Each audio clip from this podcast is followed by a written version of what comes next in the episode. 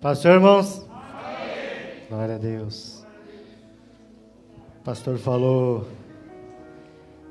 de caminho, né? E o versículo aqui estava já meio que separado, que é João 14, 6. João, Evangelho segundo escreveu João, né? Capítulo 14, versículo 6, que diz assim: Assegurou-lhe Jesus: Eu sou o caminho, a verdade e a vida. Ninguém vem ao Pai senão por mim. E também, meus, Mateus, no capítulo 14 e o versículo 13, diz assim: Assim que Jesus ouviu essas coisas, retirou-se de barco, em particular, para um lugar deserto as multidões, entretanto, ao saberem disso, saíram da cidade e o seguiram a pé. Quando Jesus deixou o barco, viu numerosa multidão. Sentiu-se movido de grande compaixão pelo povo e curou os seus doentes. Ao final do dia, os discípulos se aproximaram de Jesus e disseram: Este é um lugar deserto e já está entardecendo. Manda embora, pois, as multidões para que possam ir ao, aos povoados comprar comida. Jesus, porém, lhes respondeu: O povo não precisa ir embora. Dá-lhe vós mesmo algo para comer. Ao que eles replicaram: Tudo o que temos aqui são cinco pequenos pães e dois peixes. Mas Jesus lhe disse: Tragam-nos aqui para mim. E mandou que as multidões se assentassem sobre o gramado. Tomou então os cinco pães e os dois peixes, e olhando para o céu os abençoou. Em seguida, tendo partido os pães, deu-lhes deu-os aos discípulos, e esses serviram as multidões. Todos comeram até ficar satisfeitos, e os discípulos recolheram doze cestos cheios de pedaços que sobraram. Ao que se alimentaram foram cerca de cinco mil homens, sem contar as mulheres e as crianças. Podeis assentar, irmãos. Logo após a morte de João Batista, irmão, né, assim que João Batista foi decapitado, né, Herodes mandou arrancar a cabeça de João Batista e os discípulos pegaram o corpo para sepultar. E assim que passaram a mensagem, levaram a mensagem até Jesus que João Batista havia sido decapitado e morto. Jesus meio que se retirou da onde ele estava, né, para um lugar para ficar só, refletir um pouco, pensar, né, triste com o que havia acontecido com seu grande amigo e, né, ali João Batista morto. E ao se retirar naquela época, né, como foi falado na escola bíblica dominical, Jesus estava no auge do seu ministério, né? Ele estava ali popularmente né? Bem conhecido mesmo, né? Até fiquei brincando, né? Se fosse hoje ele na rede social ele tava com milhões e milhões de seguidores. O canal dele do YouTube só ia ser visualizações de milhões para cima. Então ele estava, a popularidade dele estava realmente muito em alta. E ele não conseguiu, né, ficar só. Aonde ele foi, grande multidão partiu atrás dele. E essa grande multidão o seguia, irmãos, justamente porque Jesus tinha grande misericórdia. Ele se movia de grande compaixão daquelas pessoas que estavam enfermas, doentes, né, paralíticos ali, várias pessoas, e ele curava. Então o povo seguia Jesus justamente por isso. Eles iam atrás de Jesus porque eles queriam os milagres. Eles, a multidão cercava Jesus pelos milagres. Imagine vocês, irmão, né? Se você está doente e uma pessoa vem e te cura, e a outra pessoa vê aquilo, está doente também, ele vai atrás da pessoa que te curou. E assim acontece muito nos dias de hoje. Se um fala que foi curado em tal lugar, grande multidão começa a ir para lá, porque lá diz que está acontecendo os milagres. Então, com Jesus não era diferente. As pessoas iam atrás, grande multidão, né, para onde Jesus estava, eles estavam indo atrás e que eles queriam um milagre. E a multidão era tanta, irmão, né, que aqui fala que cerca de 5 mil homens, sem contar mulheres e crianças. Se foi igual antigamente, né, o povo ali que gostava de ter filho, né, imagina, irmão, uma, no Nordeste aí, no interior, o pessoal da roça, geralmente um casal tinha em torno de 10 filhos. Então, se tinha 5 mil homens, e se todos fossem casados, não acredito que todos sejam casados, mas vamos supor que todos fossem casados, eram mais 5 mil mulheres. E se cada casal tivesse em torno aí de 5, 6 filhos, imagine quanta multidão que não era, irmão. Era muita gente. E Jesus, imagine, né? Vamos pôr aqui. Eu, eu lembro pouco tempo atrás, quando a gente não estava na pandemia, que o pastor resolveu orar por toda a igreja. E a gente né, começou a orar. Foi praticamente a igreja, não, acho que não devia ter 100 pessoas naquele dia, mas foi quase meia hora orando. Eu, pastor e mais alguém, não lembro na quem estava com a gente orando. Então foi quase meia hora orando por quase 100 pessoas. Imagine Jesus orando para curar aquela multidão. Quantas pessoas ali, irmão? Né? Então foi o dia inteiro. Chega um certo momento que está anoitecendo, os discípulos chegam, ó, despede o povo aí que né, o povo precisa comer, o povo já está o dia inteiro aqui, tem que comer, o povo está com fome. E Jesus fala, não, não precisa, deixa eles aí. O que temos aí? Né? Em João a gente vai ver um pouco diferente a história, né? que Felipe chega para ele e fala que só tem 200 denários, e 200 denários não, não é suficiente, nem tem aonde comprar o pão, né? E é engraçado, 200 denários, irmão. Um denário era uma moeda romana, a qual você era um dia de trabalho seu, você recebia um denário. Então, 200 denários para uma pessoa seria 200 dias de trabalho, quase um ano, né? E ali, com 200 denários, não conseguiria ainda sustentar toda aquela multidão que estava ali. Isso no livro de João. Mas aqui em Mateus ele fala, né, irmão? Jesus manda trazer para ele lá os pães, os peixes. Ele ora e manda distribuir aquela multidão de gente. E foi tanta gente, né, irmão, que comeu e ainda sobrou 12 cestas cheias. O povo já seguia Jesus, irmão, por causa dos milagres, por, por tudo que Jesus fazia, pelas bênçãos, pelas curas e ainda vem uma multiplicação de pães e peixe, irmão. Já imaginou você chegar aqui na igreja né, e ver aquela multidão sendo curado, enfermos, paralítico andando. E no final do culto o pastor pega, ora num pedaço de picanha, e a igreja inteira come picanha e no final ainda sobra picanha. Todo mundo vai falar, poxa vida, essa é a igreja que eu vou ir todo dia. Vou seguir o pastor Paulo porque o cara ora e a picanha multiplica. Então, Jesus ele já estava popularmente conhecido e sendo seguido. A partir dessa multiplicação do pão, o povo alvoroçou mais ainda em cima de Jesus. O alvoroço foi maior. E eles já começaram a falar: Poxa, Jesus faz tudo isso, cura enfermo, paralítico, multiplica aí o pão, o peixe, alimenta a multidão com fome. Esse cara tem que ser o rei, esse cara tem que ser o líder militar, ele tem que derrubar o domínio aqui dos romanos para que os judeus venham realmente mandar novamente em Israel.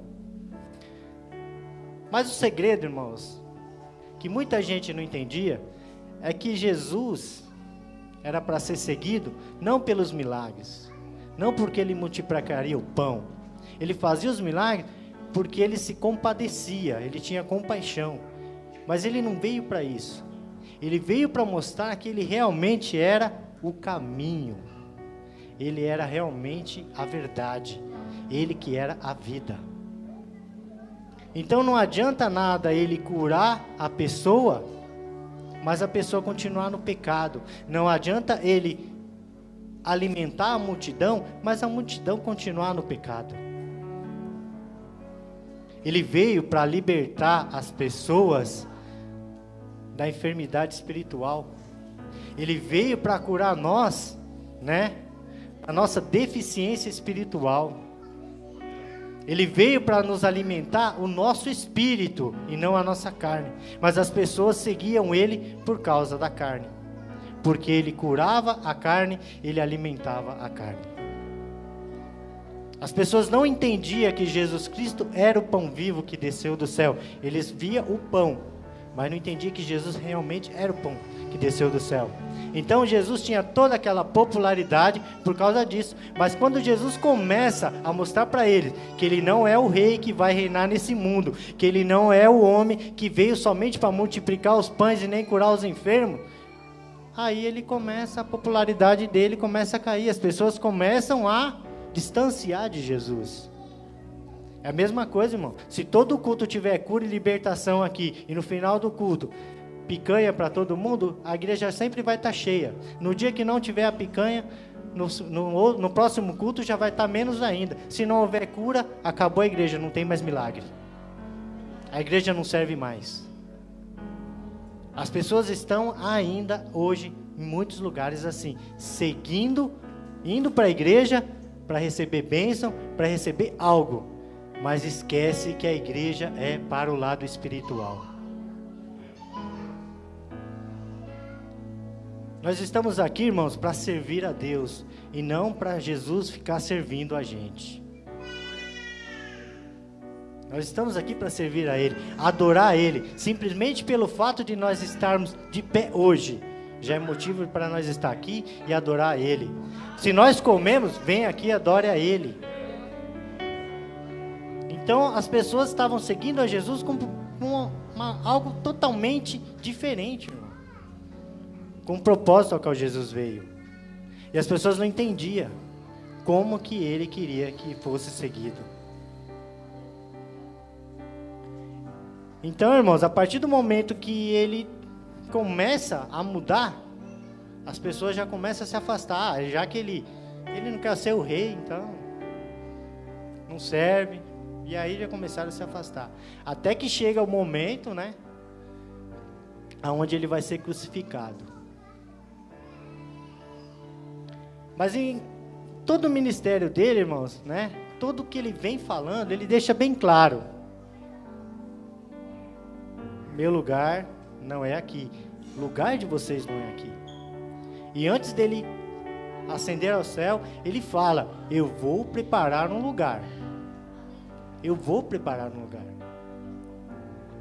E eu imagino, irmãos, que no meio dessa multidão que seguia Jesus, né? Porque tinha os 12 discípulos com ele, mas eram 70 discípulos. A Bíblia só fala de 12, mas eram 70. Desses 70 tinha um mais em torno de davam uns 500 e pouco, que eram que sempre aonde Jesus estava, eles estavam indo atrás. Então era grande multidão, e no meio dessa multidão, irmãos, tinha pessoas que realmente estavam com o intuito de servir a Jesus, mas tinha pessoas que ali estavam de curiosidade. Tinha pessoas ali, irmãos, que estavam no pecado. Tinha pessoas ali que estava por estar, não sabia às vezes, às vezes nem o que estava fazendo ali, como discípulo de Jesus, seguindo a Jesus. E a igreja de hoje não é diferente. Tem pessoas que estão na igreja no erro, no pecado. Tem pessoas que estão na igreja às vezes sem saber o porquê que está vindo na igreja. Ah, hoje é o dia de culto, vou na igreja. Ah, o culto está online, vou assistir. Tenho nada para fazer. Então tem pessoas que estão assim ainda. E tem pessoas que realmente têm o compromisso.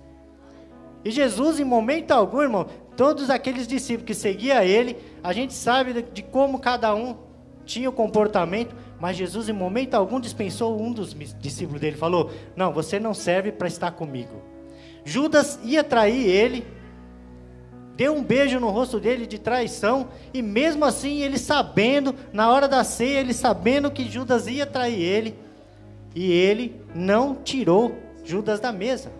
Ele não chegou para Judas e falou: Judas, você vai me trair, cai fora, some daqui. Não, ele deixou Judas até o fim. E se Jesus, irmãos, deixou todos esses tipos de pessoa até o fim com ele. Quem sou eu e você para tirar alguém da igreja? E hoje nós vivemos num mundo desse jeito. Nós vivemos aonde? Se você vê uma pessoa no erro, ah, a pessoa está errada. Por que, que ela está no púlpito? Ah, por que, que ela está sentada na cadeira? Por que, que ela está me dando a paz do Senhor se ela está fazendo o errado? Irmãos, é ela e Deus. Ela pode enganar eu, pode enganar o pastor, mas ela não engana o dono da verdade. O dono da verdade ela não vai enganar. Ela engana a si mesma, mas não engana a Deus. Então, irmãos, Jesus deixou bem claro: o joio e o trigo vai crescer junto. E na hora da colheita vai ser separado. Se você tirar o joio antes, você mata o trigo. Se você mata o trigo tirando o joio antes, então é só na hora da colheita. Quem que vai fazer a colheita? É eu? É você? Quem vai vir fazer a colheita, irmãos? É Jesus. Jesus vai vir naquele dia, vai olhar e vai achar aquele que ele vai levar. Então, irmãos, vamos parar de se preocupar com o que o outro faz. Ah, mas eu vi fulano no boteco bebendo. Problema dele. Ele conhece a verdade? Ele conhece o caminho? Se ele está no erro, porque ele quer, irmão. Discípulos todos de Jesus conheciam Jesus e sabia da forma como ele agia e tratava. Mas cada um tinha sua personalidade. Eu não vou mudar a sua personalidade, irmãos. É só Jesus, é só o Espírito Santo que convence o homem do pecado. Eu não vou conseguir convencer você do seu pecado. Eu posso te orientar, eu posso te aconselhar como amigo. Posso falar, mas quando falar, fala com amor com o irmão. Não queira ser maior, melhor que ninguém, irmãos. Porque eu e você estamos aqui de pé pela misericórdia de Deus. Se o irmão está no erro hoje, quem sabe amanhã pode ser eu, irmão. Não existe o bambambam, bam, bam, não existe o crente super-herói. Nós somos fracos, pecador. E só a misericórdia de Deus nos alcança. Irmãos, olha para você ver como que é. Dentro da igreja, às vezes, você vê uma pessoa e você julga ela que ah, fulano, nada, se eu e você é o corpo de Cristo, e o médico chega para você e fala: Ó, seu dedo eu vou ter que arrancar. A primeira coisa que você vai falar para o doutor, mas não tem outro jeito? Tem que arrancar mesmo? Tem que arrancar meu dedinho? Não, mas se eu não arrancar o dedinho, você vai morrer. Mas você vai ali, é um dedinho. Mas você vai questionar o médico, mas é necessário que seja arrancado o meu dedinho? Então, irmãos, veja bem, é necessário ficar falando que irmão não pode estar no púlpito, que irmão não pode estar no banco. Irmãos, vamos cuidar da nossa salvação primeiro. Quando você estiver bem, estável, aí você vai aconselhar seu irmão. Mas se você não está bem, se você não tem capacidade suficiente, para que se incomodar com o outro? Nós somos corpo de Cristo, irmão. Se você não quer perder seu dedinho, não queira perder ninguém. Porque você sabe, irmãos, quem transforma e quem liberta o homem é Jesus. É o Espírito Santo. Eu e você não vai conseguir fazer nada. Nós podemos orar, nós podemos aconselhar, mas o Espírito Santo é que vai trabalhar. O que nos resta, irmãos, é nos enchermos cada dia mais e buscarmos a presença de Deus, porque Ele é o caminho, Ele é a verdade. O próprio João fala: Conhecereis a verdade, a verdade vos libertará. Deixa o irmão aí, irmão, que uma hora ele vai conhecer a verdade. Porque a gente não sabe o momento, irmãos, que Jesus vai vir buscar a igreja. E nem o momento que Jesus vai chegar para nós. Porque tem uma coisa, Jesus vem buscar a igreja. E tem outro momento que Jesus pode chegar para nós. Então, primeiramente, irmão, a gente tem que estar nós bem. Nós temos que estar bem. Para depois você tentar ajudar os outros. Se você não está bem, você não vai conseguir ajudar ninguém. Então, irmãos, nós somos corpo. E assim como você não quer perder a unha do seu dedo, não queira perder ninguém. Por mais que a unha esteja doente, tente tratá-la. Tente tratá-la. Se nós não quer perder uma parte do nosso corpo, nós não vamos querer perder ninguém dessa igreja. Quem convence o homem do pecado não é eu e você, é o Espírito Santo, irmão. É o Espírito Santo que convence o homem do pecado. E eu já vi, irmãos, por erro bobo, por falta de conhecimento, às vezes você pegar no pé com coisas tão banais, tão simples, e hoje você vê o jovem lá e o jovem está lá na rua e não tem força para voltar.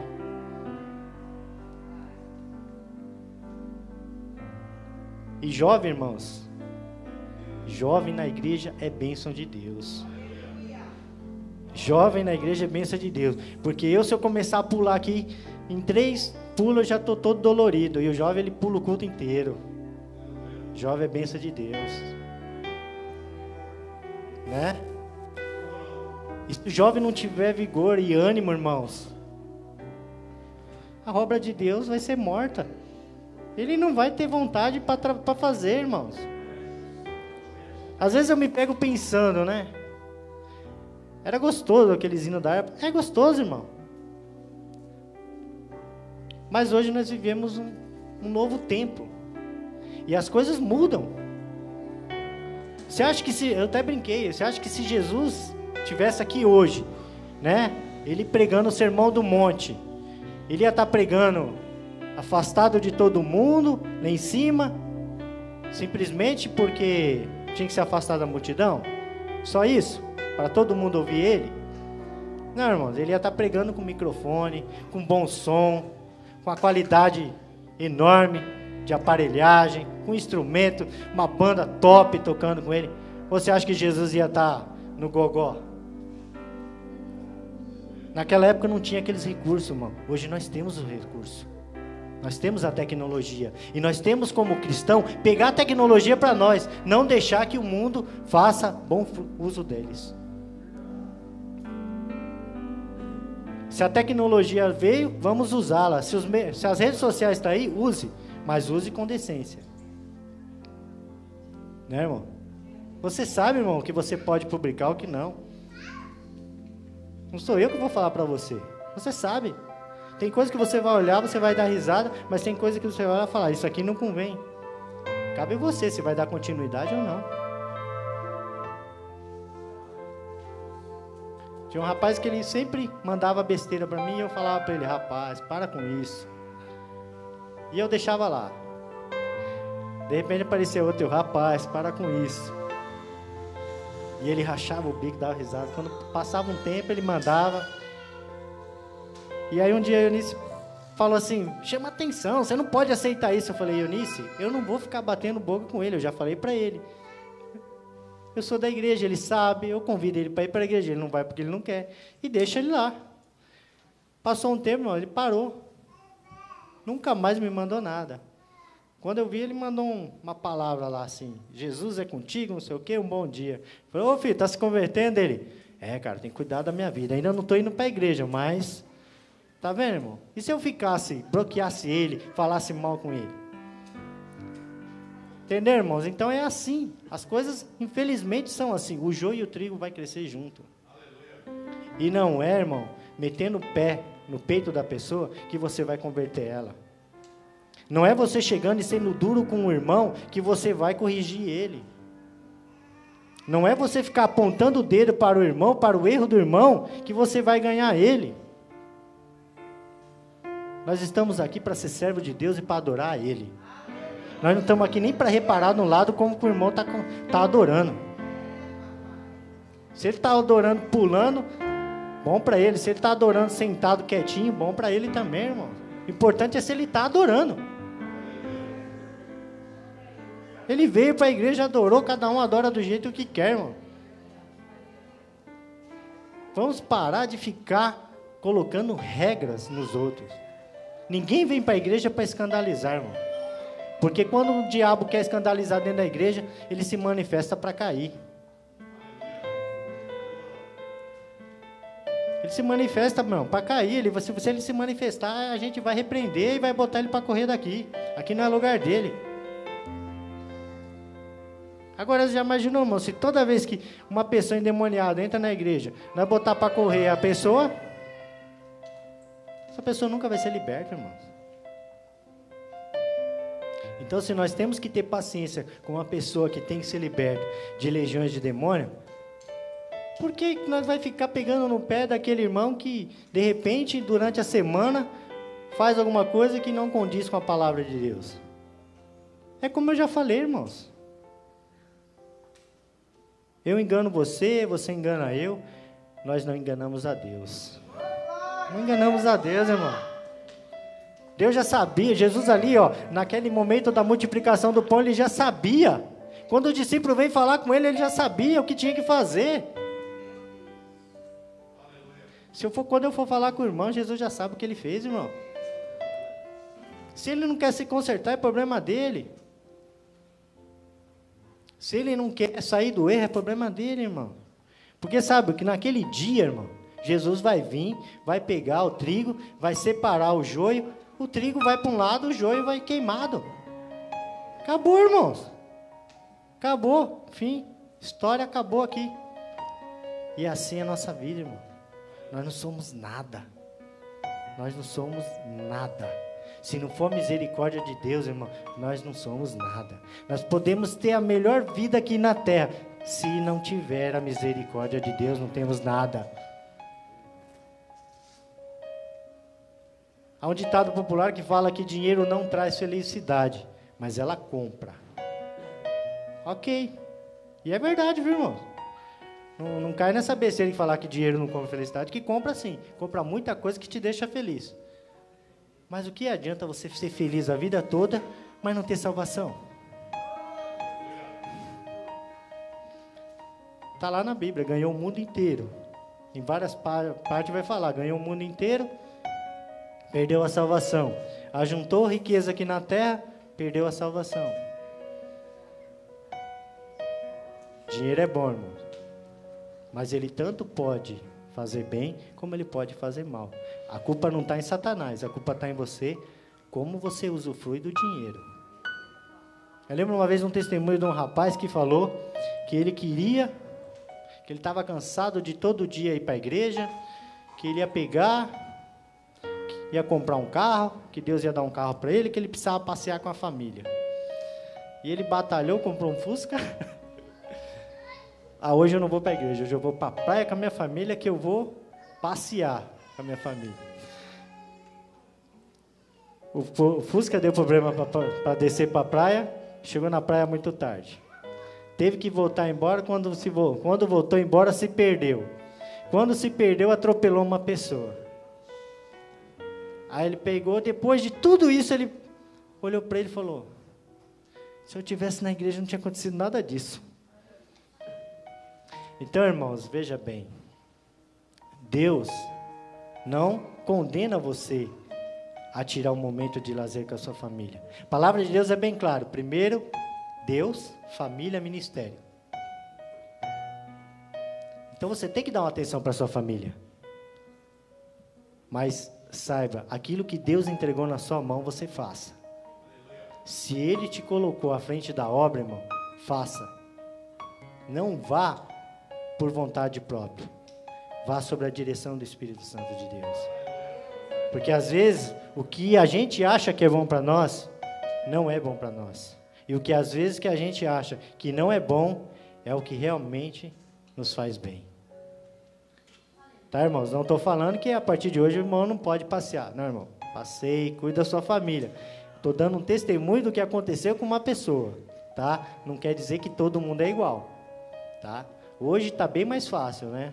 Porque ele era quase todo dia na igreja. Hoje a gente tem culto de quinta, consagração no sábado e domingo escola bíblica e o culto à noite. Está bem mais light, né, irmão? Tá? Não está errado. A quantidade de culto não muda a sua adoração com Deus. Você pode vir todo dia na igreja, mas nenhum dia você veio aqui, todo dia da semana que você veio, nenhum dia a sua adoração foi sincera. Mas se você vir um dia com a adoração sincera, então é melhor que você venha um dia com a adoração sincera. Rodolfo sempre não sei se alguém repara, às vezes, na, eu sempre reparo, às vezes, na oração dos outros. E o Rodolfo sempre fala, às vezes, na oração, que nós possamos entregar para você nessa noite o nosso melhor. Esquecer de tudo e dar o nosso melhor nessa noite. Então, venha para a igreja com esse intuito, irmão, de entregar o seu melhor. Não venha para receber, não venha para pedir. Venha somente para entregar o seu melhor a Deus. Que do resto Ele vai fazer, Ele vai tomar conta. Você sabe por quê, irmão? Porque assim como fala aqui nessa palavra da multiplicação do pão, ele faz por quê? Porque ele se compadecia de nós. Ele se compadecia do povo. E Jesus, da mesma modo que ele agia no passado, ele continua agindo hoje. Ele se compadece de nós. Ele sabia que aquela multidão estava com fome, ele sabia que não tinha onde aquela multidão arranjar pão. Então, ele se compadeceu e multiplicou o pão. Então ele sabe da nossa necessidade, ele sabe das nossas dificuldades e ele vai nos suprir no momento certo.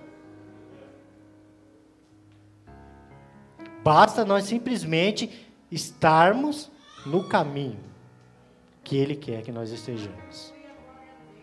Que nós estejamos realmente no caminho da verdade com a verdade, que nós estejamos no caminho da luz sendo a luz, como foi falado nessa noite aqui também.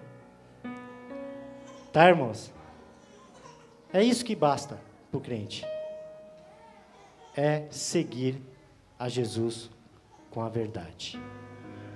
Se você não está seguindo a verdade, irmão, é Jesus que vai te julgar e é Ele que vai tratar com você. Amém, irmãos? Já falei demais, as horas se avançam. E que Deus nos fortaleça cada dia mais, irmãos. Que nós venhamos cada dia mais nos capacitar porque não está sendo fácil. Os dias maus estão chegando. Né, irmãos? A gente viu aí, passamos por um momento tão difícil de pandemia, aonde no começo se chocava quando morria, quando vinha o noticiário, todo mundo ficava chocado porque morreu 10 pessoas. Hoje morre em torno de 500 pessoas e ninguém se choca mais.